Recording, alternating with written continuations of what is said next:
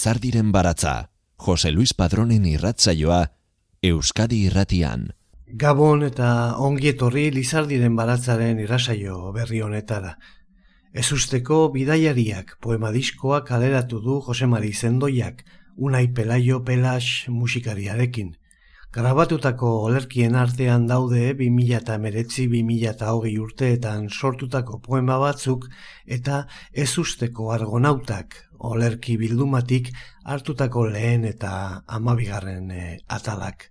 Zendoiaren amuitz izeneko web horrian irakurri daitezke denak. Disko hau 2008 bateko udaran grabatu zen egiako tolaren. Bandcamp azken e, urteetan e, oiko streaming e, plataformen alternatiba bilakatu den webgunean entzun eta eros daiteke lana CD formatuan. Baita badok euskal musikaren atalian ere. Beraz, gaurkoan, ez usteko bidaiari bihurtuta egingo dugu irrati bidezko bidaialdia. Abiatu gaitezen, euria hasi du eta gaueko irian.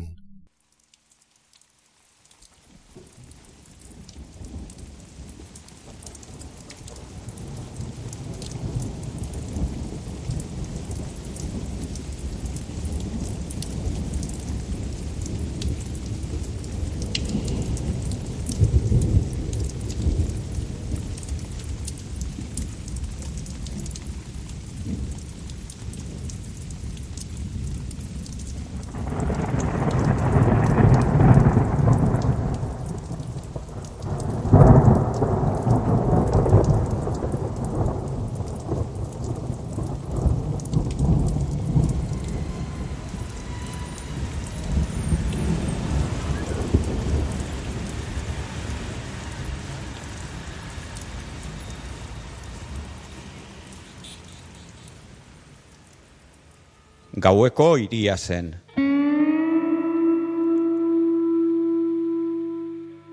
Poetak bizitzari beldurra, filosofoak oldarra. Aingeruek egalak bai, egan egiterik ez.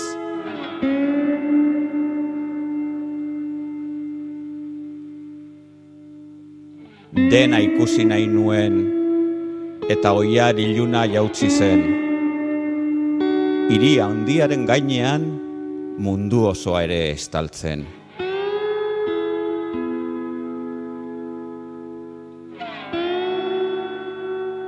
Altxatzeko oia lastuna besobiekin jasotzen. Basirudien ieska negua aro beltzagoa zabaltzen.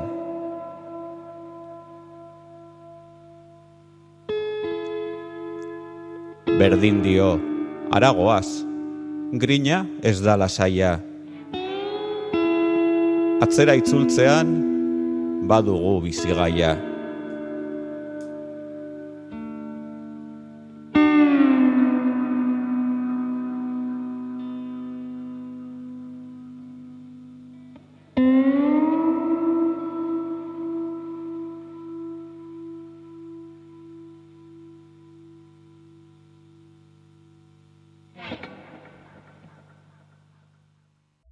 Unai Pelaiok eta Josemari Zendoiak ez usteko bidaiariak olerki musikatua sartu dute disko batean.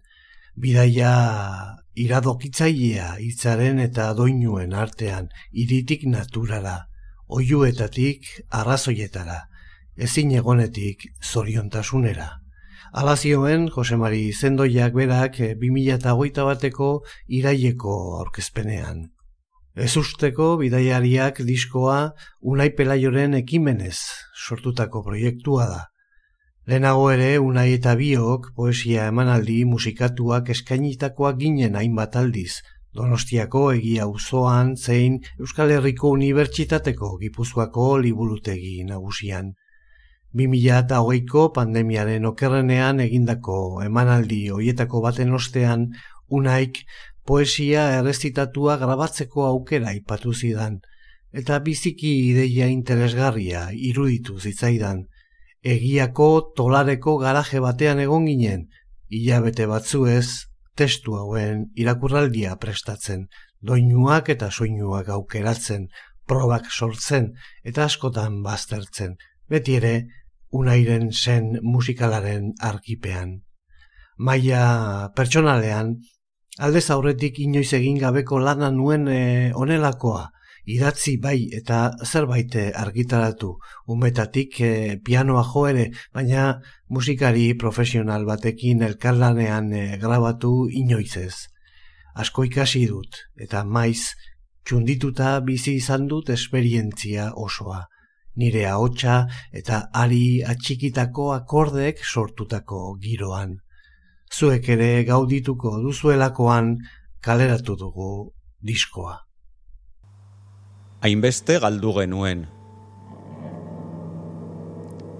Etorkizun urrunean, are urrunagoan, zientzialariek hiltzeko joera izango dute ere oe bakartietan hiltzeko naia, infinitu guztiak biltzen dituen infinituan. Predikatzaileek planeta eta galaxietan ustezko jainko lurtarren dotrina asaltzen duten geroko denbora hotzetan. Baina garai ez egon koronetan bizigarenok, esku artean dugu oraindik paperezko liburu horistatuetan orduko metropolira joandako poetaren agiria. Lana dugu gero, bakoitzaren irian kokatzen, irakurri ditugu nitzunkigarriak. Baina neuk esan nahi nuena galdu dut bidean. Gogoratu ezazue fikziozko izen bat, Robert Frobisher esaterako, eta maite mintzen ez denak esan dezala ozen. hainbeste bizitza txuri beltzean, horren beste gris kolorestatuak irian, hainbat galdu genuena. Eraikin bat ikusten nuen, panoramika itxusten zidana. Ah, gero, esan zidaten, forma solido mugikorrak, ametxetan hiltzatzen zizkigun artistak egindakoa zela, garaizkanpo niretzat lekuz kanpo egon gara inbestetan, gertatzen ari zenarekiko itxu. Galdu dugu ikus mira, galdu perspektiba, musikari zaharrei laeguntzeko gaiztakeria. Ah, baina haren adiskideak izan ginenok, amaiera tristeagoa izango dugu gero, mundu hobeak bilatzeko ahal egin galduan. Angelu bat zeruaren kontra hori baino gauza ederragorik ez da.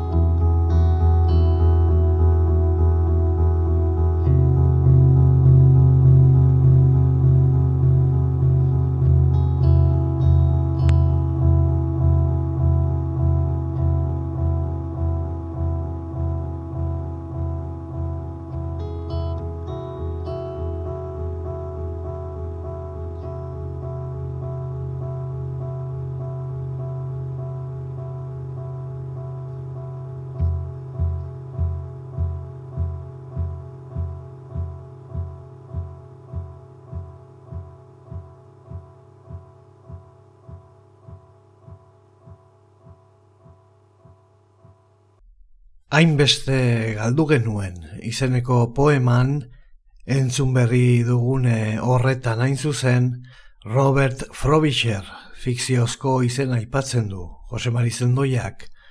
Robert Frobisher protagonistetako bat da odeien eh, atlasa izeneko filman.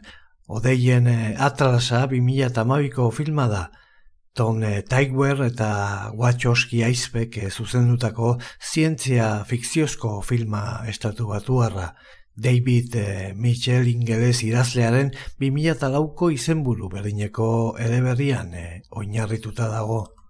Ekintza individualek iraganeko, oraineko eta etorkizuneko bizitzetan duten e, eraginaren esplorazio bat da.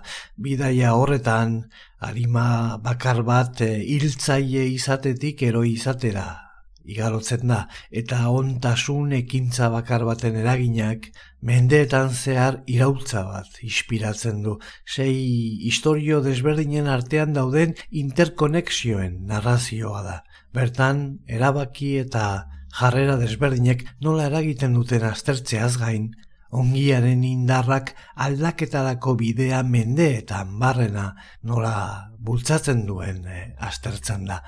Muga guztiak akordioak dira gainditzeko esperoan daudenak dio Frobisherrek. Gure bizitzak ez dira geureak, umetokitik hilobira bestei loturik gaude iragana eta etorkizuna eta krimen bakoitzarekin eta gizalegezko ekintza bakoitzarekin gure etorkizuna erditzen dugu dio beste protagonistetako batek. Odeien eh, atlasa filma gauza bada eta beste bat nazioarteko odeien atlasa. Iaki berastegi berriako kazetariak horrela saltzen zuen 2000 eta amazazpian, Nazio batuek amabio dei berri izendatu dituzte lehendik ezagunak ziren, baina sailkatu gabe zeuden. Genero berririk aurkitu ez badute ere, munduko meteorologiaren erakundeak eh, aukera baliatu du nazioarteko odeien atlas berria aurkezteko, mila bederatziron eta laroita zazpiaz geroztik eguneratu gabe zegoen. Ode guztiak ezberdinak dira, mota berekoak izan arren ez daude bi odei erabat berdin. Fauna eta landaririaren eh, moduan odeiak genero espezie eta subespezietan sailkatzen dira. Sailkapen hori nazioarteko odeien atlasean biltzen bada ere, mila bederatzireun eta laroita zazpiaz geroztik eguneratu gabe zegoen. Hala, Munduko meteorologiaren erakundeak atlas berria aurkeztu berri du. Nazio batuek amabio deiri izena jarri dietela baliatuta. Hiru multzo nagusita manatzen dira odeiak, maila basuko odeiak 0 eta 2000 metro bitartekoak, maila ertainekoak 2000 eta 6000 metro bitartekoak, eta maila altuko odeiak 6000 metrotik gora osatzen direnak. Era berean odeiak amar genero nagusitan banatzen dira. Batetik, estratus, nimbostratus, kumulo nimbus, kumulus eta estratokumulus generoak maila basukoak dira. Bestetik, altostratusak eta altokumulusak maila ertaineko gisa sailkatzen dira azkenik, maila altuko odei e, generoen artean daude zirrostratusak eta zirrukumulusak eta zirrusak. Ahatik espezie berri bat aurkitu dute, bolutus izeneko odeia Australian maiz sortzen dena, ozeano bareko hainbat tokitan sortu oida eta arrabol horizontalaren itxura hartzen du, azkar mugitzen da eta kilometro askoko luzera izaten du normalean. Horrez gain, odei espeziak ezberdintzen laguntzen duten bost ezaugarri berri ere aurkitu dituzte, asperitas edo olatuak, kabun edo zuloak, kauda edo kastore bustana, eta fluktus eta mulus orma odeiak. Odei mota bati informazio gehigarria ematen dioten ezaugarria dira esaterako, asperitas oso berezia da. Urte asko zeramatzaten odei hau izendatzeko eskatzen. Odeiaren azpiko aldeak olatuen forma dauka, Bestalde, bost odei berezia aurkitu dituzte. katalagenitus, flammagenitus, silvagenitus, homogenitus eta homomutatus. Zute handi batek sortutako odeiak izan daitezke, edo kutsadurak eragindakoak adibidez. Zehazki, katalagenitusak ur jauzietan sortzen diren odeiak dira, flammagenitusak zute handietan sortzen dira, eta silvagenitusak basoetako ezetasun handiaren ondorioa dira. Horrez gain, homogenitusak hegazkinen arrastoak sortutakoak dira, eta homomutatusak berriz hegazkinek eraldatutako odeiak. Gainera, eguraldia iragartzeko baliagarriak dira odeiak. Odei esker jakin dezakegu zergatik dagoen eguraldia egoera horretan, ez hori bakarrik, gurengo orduetan zer gerta daitekeen jakiten ere laguntzen dute. Fronte hotz edo bero bat etorriko den, jakin daiteke odeiak aztertuta.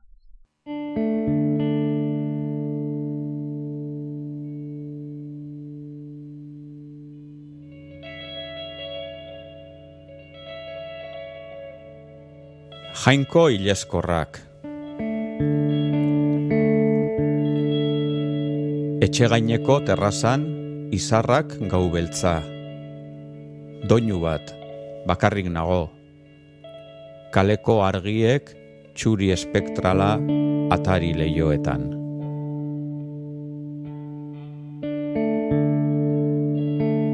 Bilerro azpimarratuta horri alde bikoitietan, aldatu beharra, bakarri gaude, Federik gabeko paranoia alkoholetan bustia.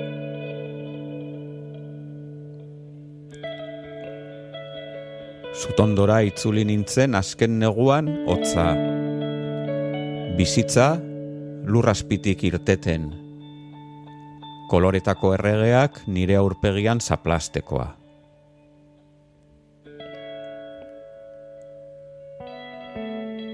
jainkoek etziguten maitatzeko eskubiderik eman. Ez baitzekiten sorreran, lapurtuko geniela ez jakintasunaren xalotasuna.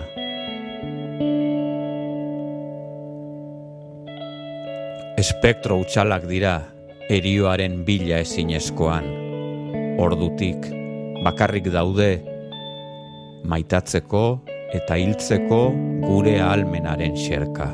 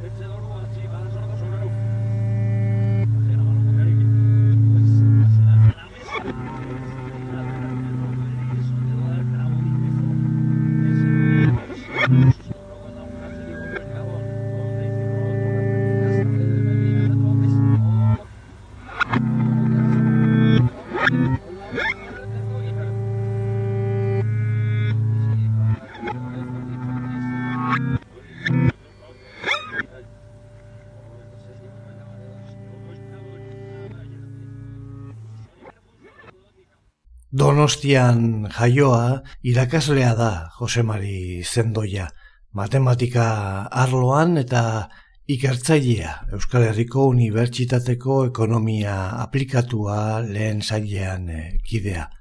Ekonomian doktorea bere tesiaren e, izenburua honako hau e, izan zen. Hizkuntza gutxituak eta ekonomia, Euskararen kasua. Jakintza arlo hori izan da bere ikerketa lanaren e, lerroetako bat, ala nola matematikaren irakaskuntza eta lan merkatua. Urtebeteko egonaldia egin zuen e, Glasgowko Unibertsitateko ardura politikoetarako ikerketa zentroan. Gaztetan, kazetari lana egin zuen La Voz de Euskadi egunkariaren euskarazko gehigarrian. Olerkari gisa, atxa elkarteak urtero argitaratzen duen bilduman parte hartu izan du, eta buktegin itxasoaren hotxak eta ezusteko argonautak e, liburuskak eh, argitaratu ditu.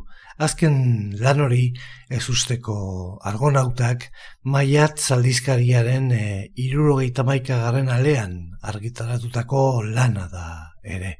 Hainbat e, irakurraldi egin ditu eta zenbait e, bildumatan bere testuak e, argitaratuak izan dira, baita ingelesera itzulita ere. Bere poemak eta argazkiak eta prosazko testu luzeagoak ere amuitz web horriaren bidez zabaltzen ditu. Unai Pelaio musikariarekin lankidetzan poesia, gitarrak eta sintetizadoreak nahasiaz, ezusteko bidaiariak izeneko lana kaleratu du.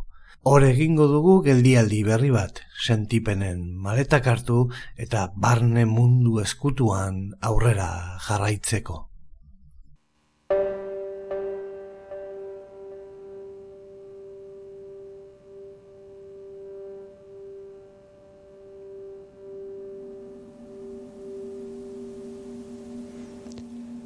Barne mundu eskutua.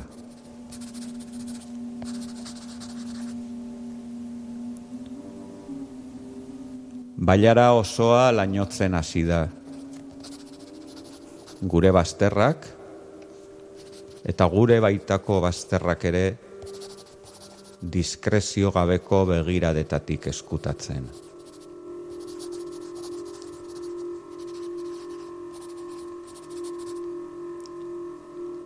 Eskerrak burutik pasatzen zaiguna, burmuinean sortzen ditugun ideia eta pentsamenduak, hor gelditzen direla, neuronek helduta.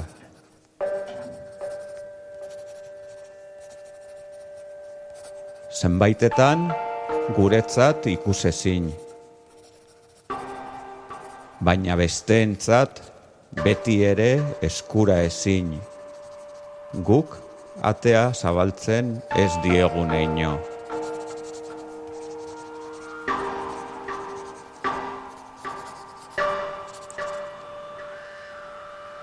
Zer izango litzateke mundu guztiaren aurrean, agerian geratuko balira gure usteak, gogoetak, maitasun gorrotoak?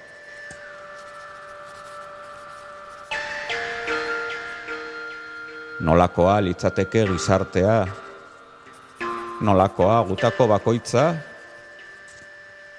barruan gordeta ditugun hausnarketak, bapateko burutazioak, epe motzeko edo luzeko asmoak, sentimen intimoenak, den denak besteen aurrean, trabari gabe ikusgai egongo balira.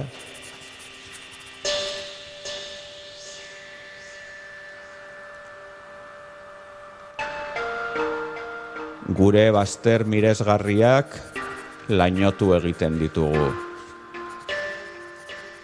Geu, besten gandik babesteko, aurrera egina alizateko, bizirauteko.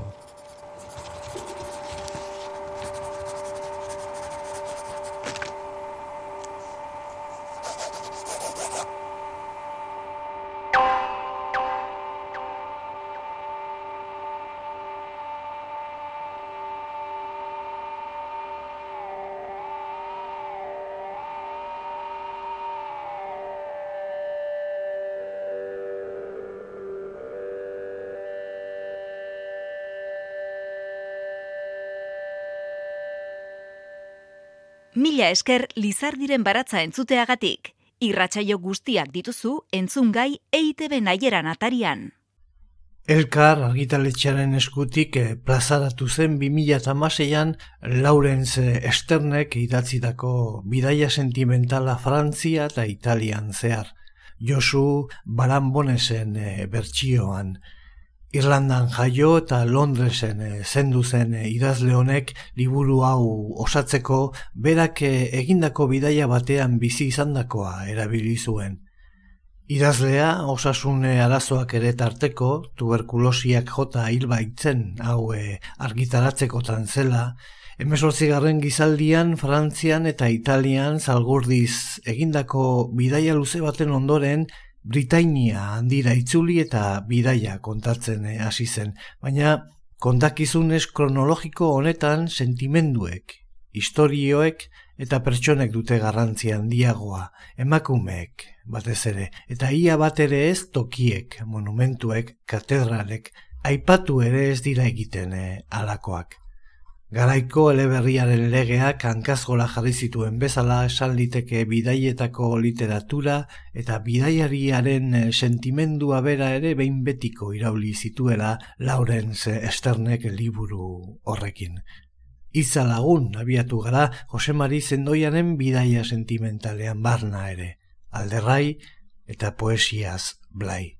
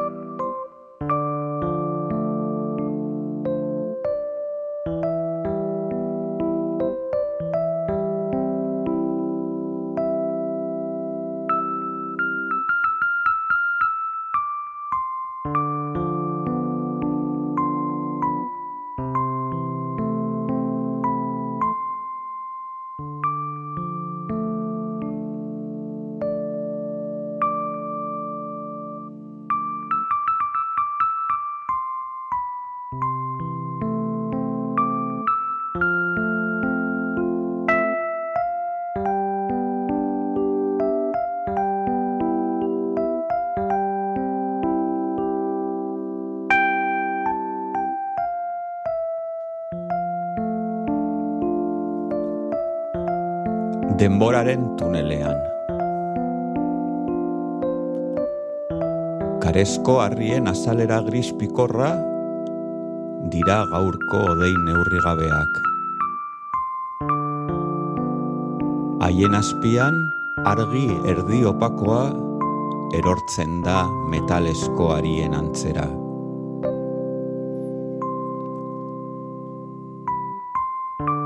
Begiak zulatu ditu izpi solidoak, urruneko gailura astuak ikusteko. Etorkizun epikora gindera matzan bide urratuaren tunelaren hildoak.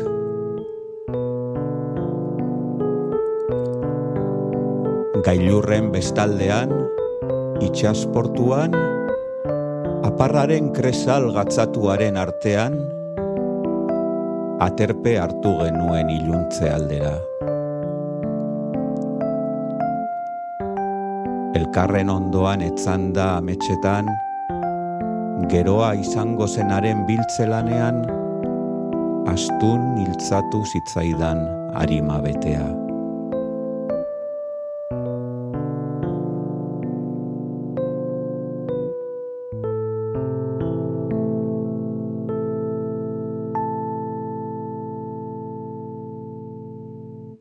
Ederra, Jose Mari zendoiaren hitza eta unai e, pelaioren musikaren e, magia. Nasketa lanak andoni ola etxeak hartu ditu eta masterizazioa jonan e, ordorikaren ardura izan da. Jose Mari zendoia bera ibili da teklatuetan eta irudietan e, ere hori ere esan egin behar da. Ez usteko bidaiariak disko poema dugu bidelagun Jose Mari Zendoiaren poemak maletan e, sartuta egiten ari gara bidaia. Liura egindako bidaia baten kontaketa poetiko honetan. Irakurri entzun bizi eta bidaiatu, poesiaren eta musikaren hildoan goaz, Euskadi Gratian besterik gabe.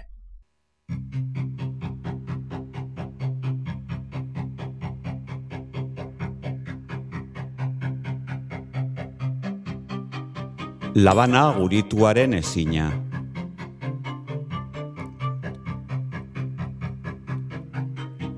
Burdinolako ingudean, errementariak indarrez baina lasai, landutako eskulanen artean, aizto, labana, espata, sastakai, estenak.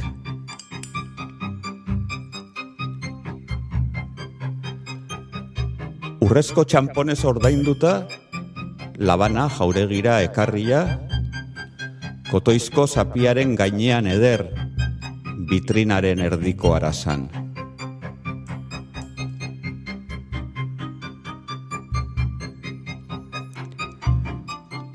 Labanaren altzairuzko xafla, mehatxu eta distira bere leuntasunean, ustekabean bigundu da, daliren erlojuen antzera.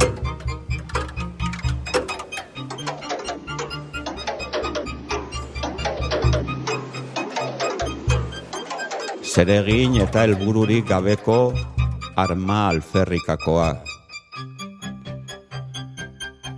Inoren bihotzera iristeko ez gai, bularren artean guritua.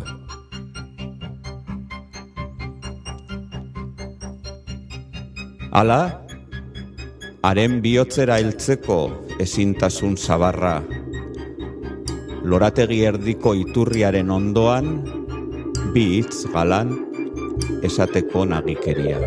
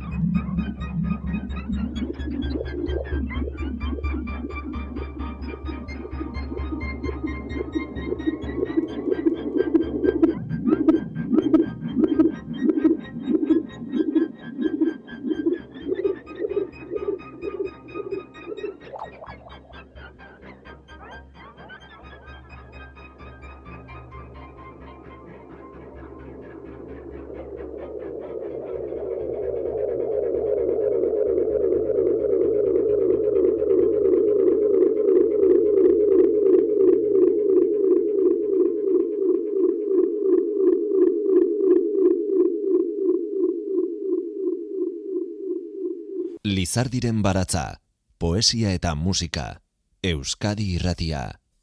Bidaiarik zoragarriena ez da luraren erdirainoko bidaia, ez da unibertsuaren azken mugalderaino eramango gaituena ere. Gure bihotzeraino burutzen dugun bidaia baizik. Jules Berneren hitzak dira. Hori guztia laburbiltzen duten hitzak ezin argiagoak dira gure gaurko protagonistarenak ere. Jose Maria Zendoia olerkariarenak. Arri, lore, aire.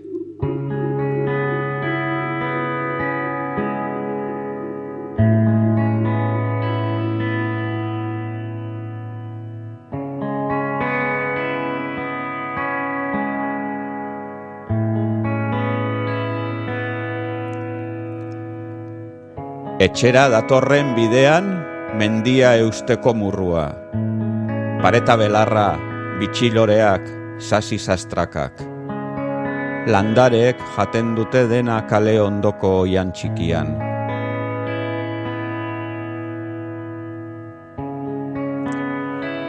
Bin eskatilek daramate kuia berdea handia.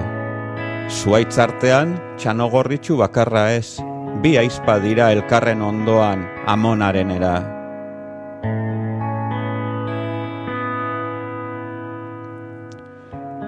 Uda ondarreko egunen azken argia desagertzen mendebaldean, itxasoko lambroa sartzen den lekuan. Bihar arteko bizitzaren ispiak berarekin eramanez.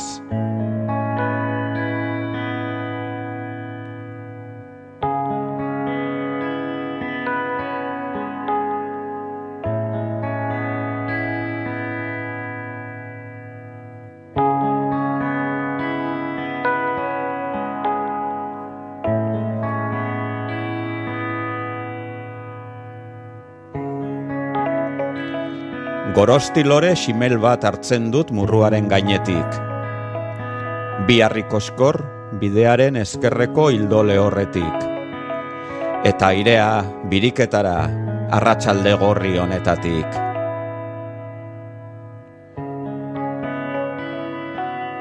Idaz maian harrikoskorrek argi propioa iluntzean.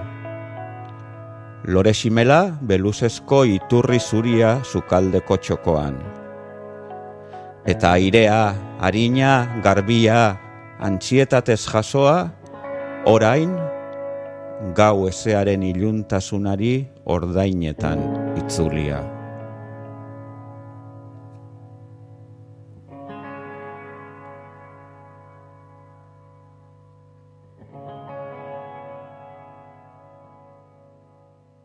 Jose Mari zendoiak dio burua betetzen zaionean Virginia Woolfen onako gogo eta hau pentsatzeak beti salbatzen omen duela.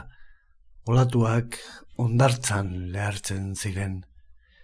Bada, ez usteko bidaiariak disko poematik hartutako urrengo piezan nazioarteko literaturaren obrarik garrantzitsuenetako baten aipamena ekartzen du zendoiak bere poemara, finezi handiz, josita eta da Dalloway Andrea Virginia Woolfen lanik ezagunenetakoa.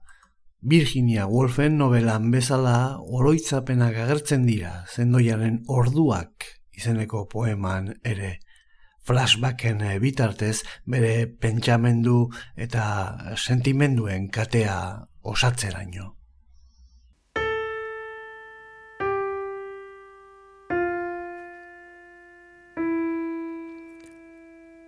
Orduak Kristalesko kopa fin euskorrean behatzak musika borobila. Dalloway anderearen etxean loreontziak irudibirakorrak. Liburuaren horri alde igatuetan begiradak zulo beltzi eskorra eta idazlearen soineko koloretsuan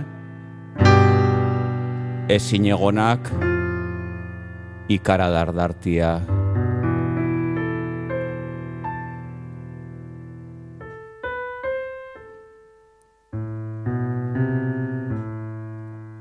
Orduak pasanitzake Orekaren bila dabilen soinua entzuten joan etorri errepikatuetan txunditua. Eriotza, abandonua,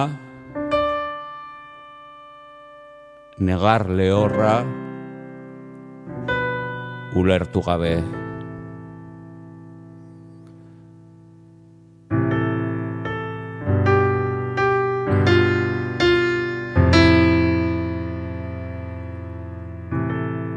Hogei urterekin kristalesko koparen musikak liluratu ninduen beste mundu batera eraman.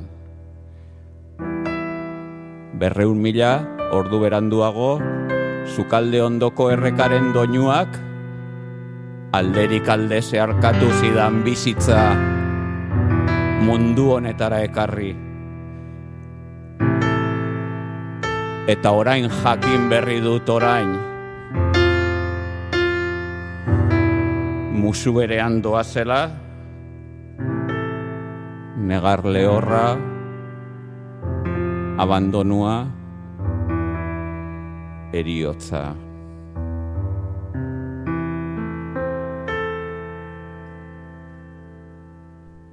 Greziar mitologiako personaiak dira argonautak, urrezko ariaren bila joan zirenak itxas bidaian argo izeneko itxasontzian nabigatuz. Argonautek bitzen e, ustarketatik hartzen dute haien e, izena, bata itxasontziaren izena da argo bere sortzailea argus izenekoa, antzinako greziar hizkuntzan eta naut bidaiari esanaia duena. Jason eta argonauten e, historioa greziar mitologiako ipuin ezagunenetakoa da. Aroiko amarkadan, Bernardo Atxagak Fernando Pessoaren aipua parafraseatu zuen, argonauten abentura formula modu samingarrian errepikatzen genuen. Nabigatzea beharrezkoa da, bizitzea, ez. Lehen argonauta haiek bidaide hartuta, gizartearen eta norbanakoaren bidaiaren inguruan simbologia propioa sortzen du Josemari zendoiak. Ez usteko argonautak, bidea.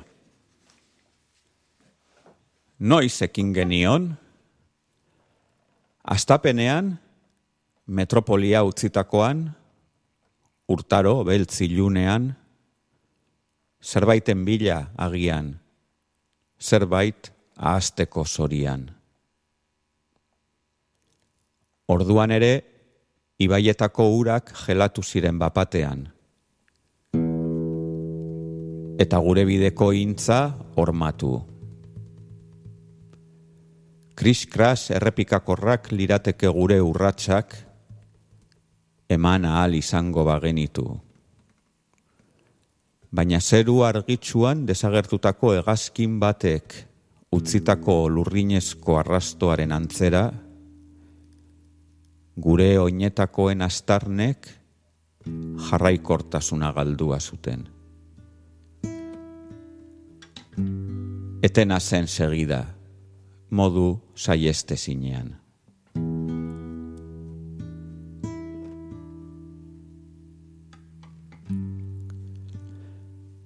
Zeren etxea urrun zegoen oraino, egongelako epeltasuna, apalategiko liburuen hilara isila eskudardartien zain, zutondoko besaulkian esertzeko asmoa, irakurgaia eskutan leiotik sartzen den argipela usoan.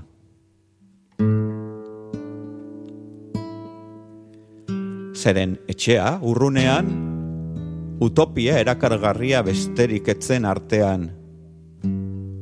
Oinak lurrean hiltzatuta eguzki erruki gabearen erradiazioak azala erretzen zigun unean.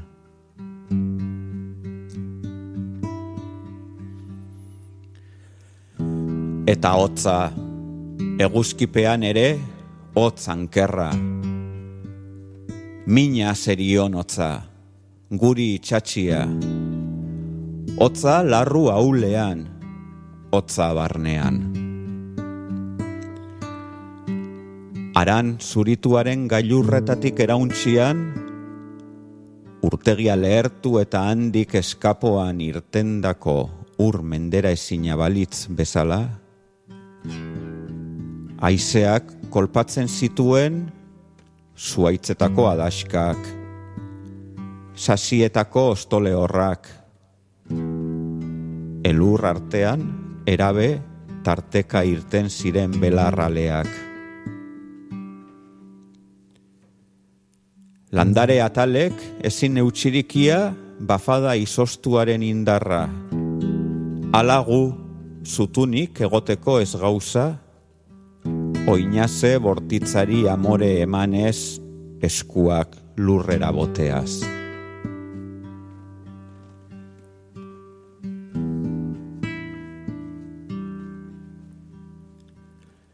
Irudi bat gogoan, helburu baino oroimen.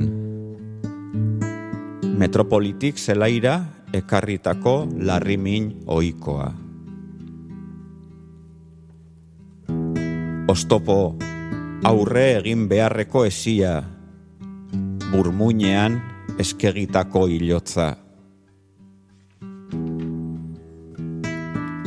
Bakardade partekatuan helduleku bakarra. Epeltasun ametsezkoa, lasaitasunareko grina, esperantza apur bat, desio bete ezina.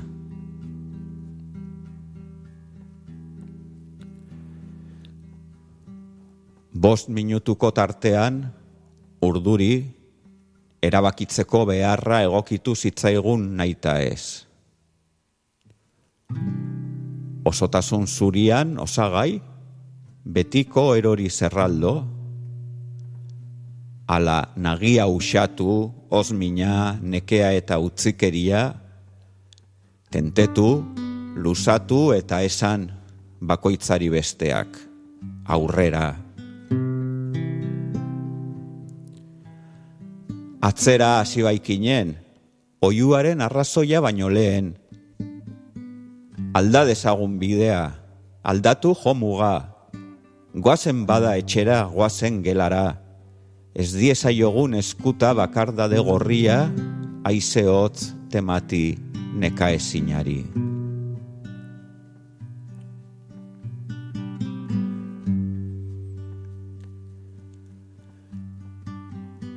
baina geldirik jarraitu genuen badespada. Pixka bat, beldurrez agian. Itxaroten zerbait. Itxaropen izpi batek asmoak argitzea. Erabaki irmoak hartzeko indarra. Ez da erraza zenbait leku abandonatzea eta horregatik sortu zitzaigun aurrean, ur bero sulfurosko putzua bertan geraginte zen. Azken gau bat igaro genezan, uretan kiskaltzen izarren azpian.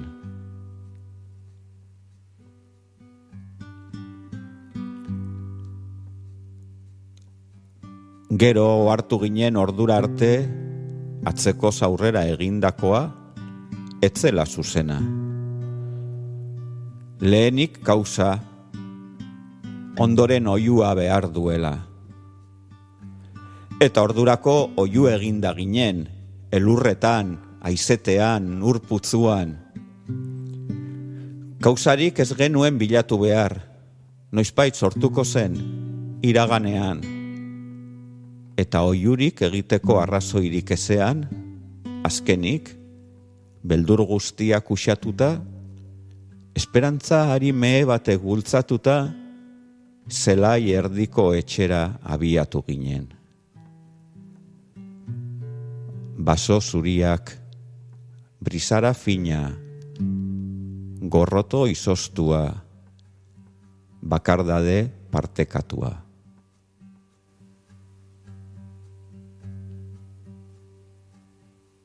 non baitera iristeko bidaia eta norabiderik ez duena.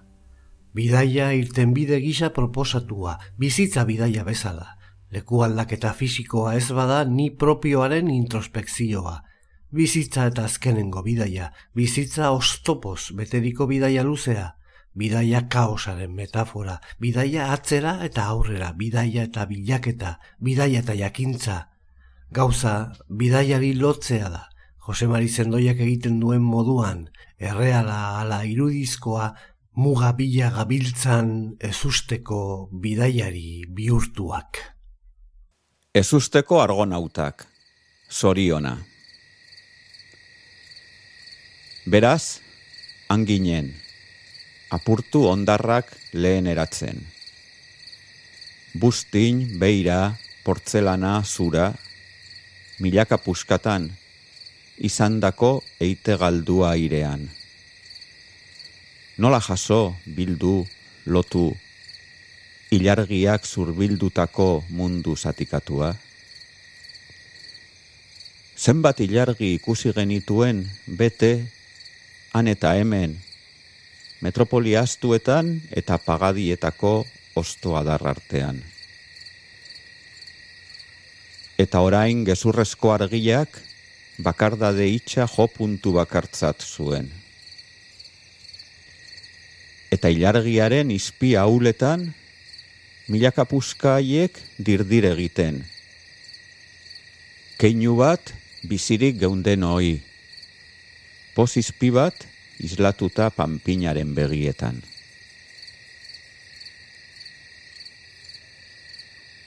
Itxasoan, olatuen gainean ere, lerro beltz zurien atzean, ilargi urrunaren distira ontzi baten ubera bezala. Eta urrunagoko eguzki promesaren lehen zantzua, hortzi mugatik gora. Beldurra bakarrik eroria labarretik behera, arroken aurka desagertua eta belardietako irusten azpiko itzala, lore berrietarako aterpe bihurtua, hori zen naturaren bilakaera, eta gure barne indarraren aldaera.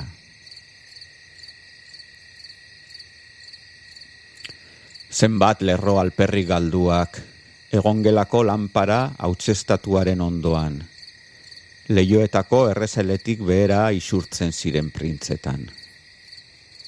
Kaiera erdibetea zegoen, baina ebanozko apaletan libururik etzen geratzen. Den dena kopiatuta genuen gure horri behin zuri orain horiztan. Asmatu nahi izan genuen ere hiri handietako mekanismoa. Jaso genituen estanda volkanikoen laba eta landare diosoa. Disekatu genuen ikuluko telatura zetorren ontza grisa. Bilatu genituen arrazoiak, zurrun biloetako mugimenduen ondoko bareak, geruzen arteko ondakinak. Musika geratzen zitzaigun maitea, doinu zahar baten oiartzuna, mendiel urtuek itzultzen zigutena. Hitz batzuk, oraindik esan barik, orekari gabeko bizitza honi eusteko. Txantxangorriaren egaldi askarraz gozatzeko plazerra. Amairugarren atal bat, astiro datorrela aurre ikustea. Ilun aurre berri baten kolore sorta ederra. Etxea bera ere, epeltasun eroso, Bastergarria genuen utopia zelako, nahikoa zitzaigun hitz bakarra, irribarre isila. Guztiaren kauza topatu nuenean, oiudenak isildu ziren bapatean. Zuaitzen adarrek, itzala iruten zutela, zerbait esateko naia piztu zitzaidan, ai, ez nuen uneko magia ustelduna izan, aizearen xuxurla leunari arreta jarrita, hor geneukan zoriona, besteri gabe inguruan, hauzen dena, zure eskua nirean.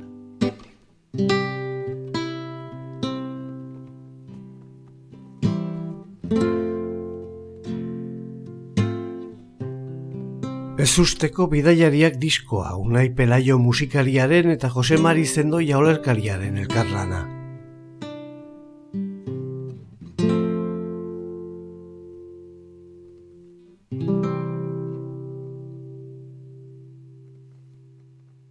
Guztioi mila esker gurekin etortzeagatik eta urrengo bidaiara arte.